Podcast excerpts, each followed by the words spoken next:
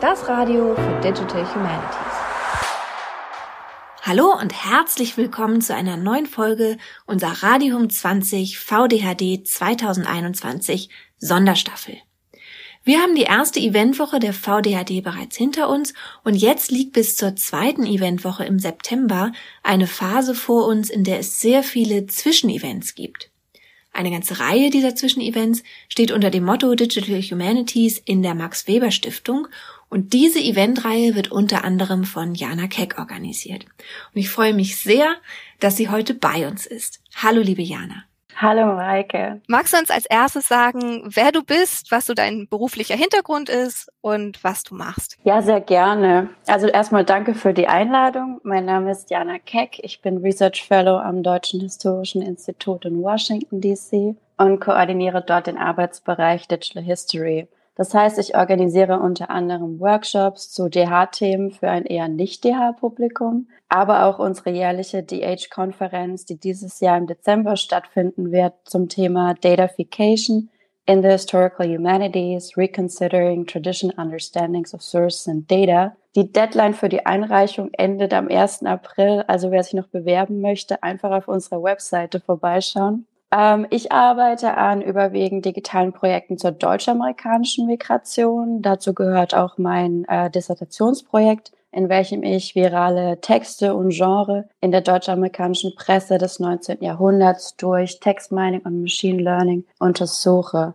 Das heißt, Digital History am Deutschen Historischen Institut in Washington steht sowohl für die Erstellung von digitalen Archiven als auch für die computergestützte Analyse von Daten des kulturellen Erbes. Super toller Forschungsbereich und auch sehr interessant, dass du in Washington bist zurzeit. Bei eurem VDHD-Event, ihr habt euch ja da so eine Reise überlegt, ne? Was erwartet uns da? Also äh, vielleicht noch ein bisschen was zu der Vorgeschichte. Das DHI Washington ist ja ähm, eines von zwölf geisteswissenschaftlichen Instituten der Max Weber Stiftung.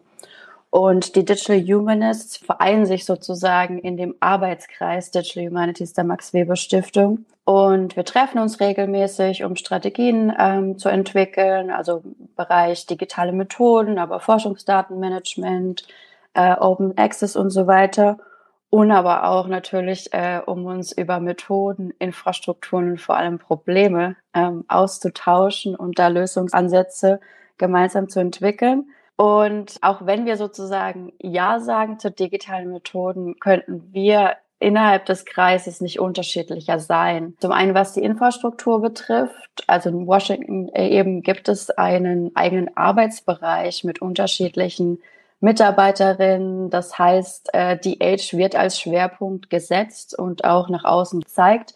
In anderen Instituten gibt es das leider noch nicht, sondern eher nur die Age-Beauftragte. Generationsunterschiede. Also wir haben mich da auch als Doktorandin, bin, ich bin eher das Küken natürlich in der Runde. Dann haben wir aber auch Menschen wie ähm, Mareike König zum Beispiel, die stellvertretende Direktorin ist am Deutschen Historischen Institut in Paris.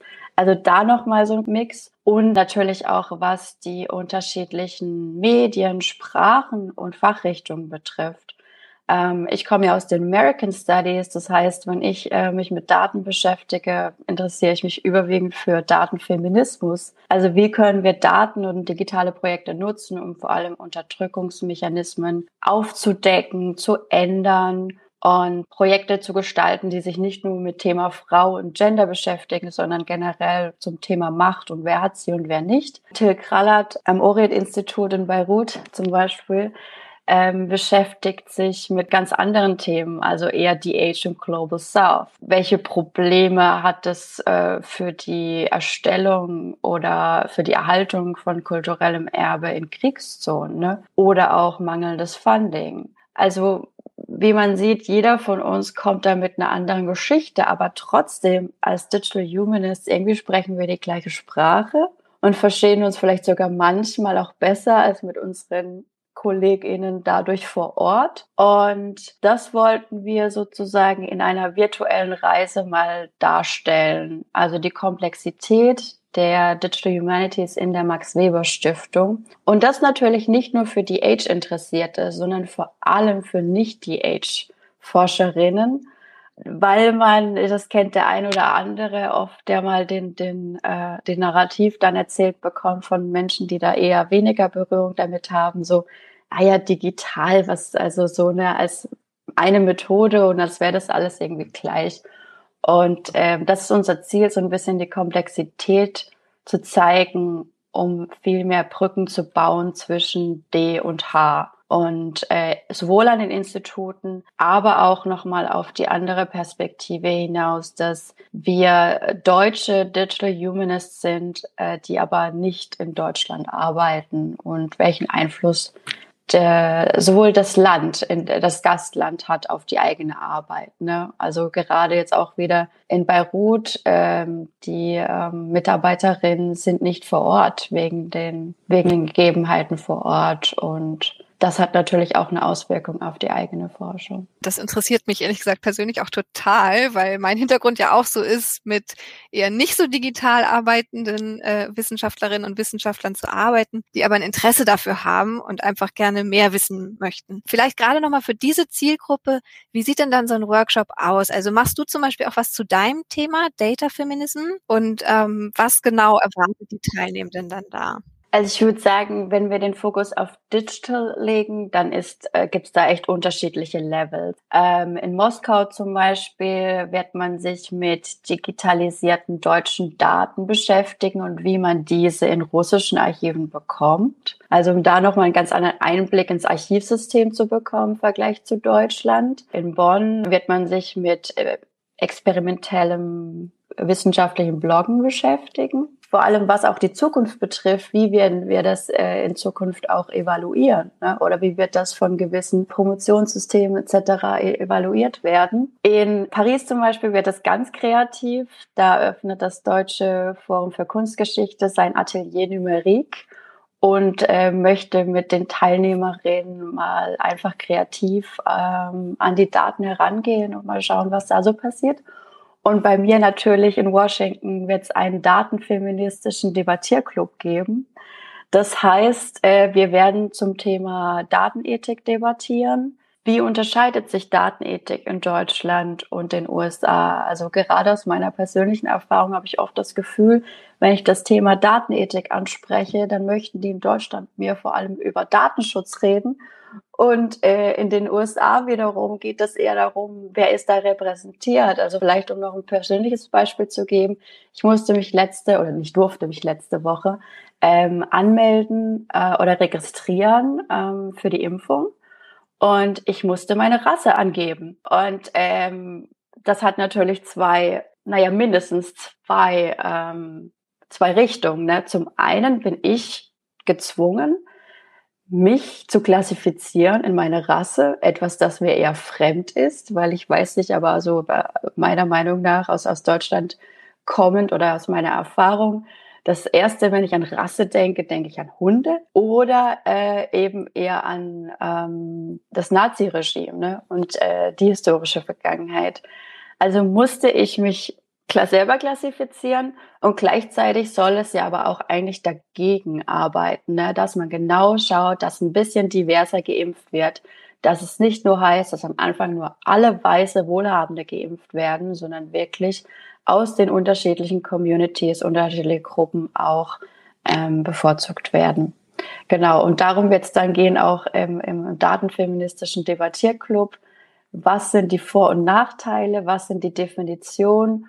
Und wie können wir verstärkt uns Gedanken machen über die Art und Weise, wie wir unsere Datenmodelle erstellen, damit man die auch in Zukunft äh, komparativ analysieren kann. Das wird mal sehr spannend in ein paar Jahren, wenn wir die ganzen Daten aus den unterschiedlichen Ländern ähm, zur Pandemie haben und die Datensätze gar nicht vergleichen können, weil manche haben Rassen, manche haben Migrationshintergrund ähm, das wird spannend, definitiv. Ja, das hört sich definitiv sehr spannend an. Was sind denn so die Daten genau? Also ist das eine Woche, die irgendwie kompakt ist oder habt ihr unterschiedliche Termine? Wie lang sind die Termine? Kann man sich nur für einen anmelden oder für alle? Wie sind so ein bisschen die Modalitäten da? Also die Termine sind total komplex, wahrscheinlich auch so wie die Themen und wie wir selber. Äh, manche finden in der ersten Veranstaltungswoche statt, äh, manche aber auch erst in der zweiten und dann gibt's aber auch Zwischenevents. Ähm, das findet man alles auf der Webseite der VDHD. Und es wird aber auch nochmal einzeln zu den Events äh, unterschiedliche Blogs geben, ne, wo wir dann auch danach Feedback sammeln möchten, ähm, um zu sehen, eben, was, was können wir dann auch mit diesen Events machen, weil sie sollen ja wirklich nicht nur alleine dastehen, sondern sich ja auch in etwas weiterentwickeln. Und ähm, das ist auch unterschiedlich. Manche gehen eine Stunde, manche werden ein paar Stunden gehen, je nachdem. Also weil wir haben ja Workshops, Panel-Diskussionen, alles Mögliche. Und ganz zum Ende, also am letzten VDHD-Tag äh, der zweiten äh, Eventwoche, wird es eine Fishbowl geben mit Expertinnen aus den jeweiligen Gastländern, um genau zu beleuchten, was ist eigentlich Digital Humanities in den unterschiedlichen Ländern und Fachdisziplinen und wie können wir uns als deutsche Digital Humanities positionieren und vor allem, was können wir vielleicht noch einiges lernen, wie das Beispiel jetzt eben Datenethik ähm, zeigt. Ne? Ja, wunderbar. Das heißt, man kann sich auch einfach nur für ein Event und die Abschlussdiskussion zum Beispiel anmelden. Ganz genau. Also das ist jedem sozusagen überlassen und man kann sich für jedes Event einzeln anmelden und deswegen die finden zu unterschiedlichen Daten, unterschiedlichen Uhrzeiten statt. Äh, ich habe nur leider gerade das Problem, ich kann mich für manche Sachen nicht anmelden, weil die bei mir in der Nacht stattfinden würden. Aber ich glaube, ansonsten für alle äh, deutsche Wissenschaftlerinnen ähm, wird das kompatibel sein mit der Zeit, sich für diese Events anzumelden. Das klingt sehr gut. Eine letzte Frage habe ich noch dazu und das ist die der Zielgruppe. Also du hast schon gesagt, technisches Vorwissen ist nicht unbedingt nötig. Wie sieht es aus mit Fachwissen? Ist es so, dass jedes Event eine unterschiedliche Zielgruppe hat oder dass im Prinzip jeder zu jedem kommen kann?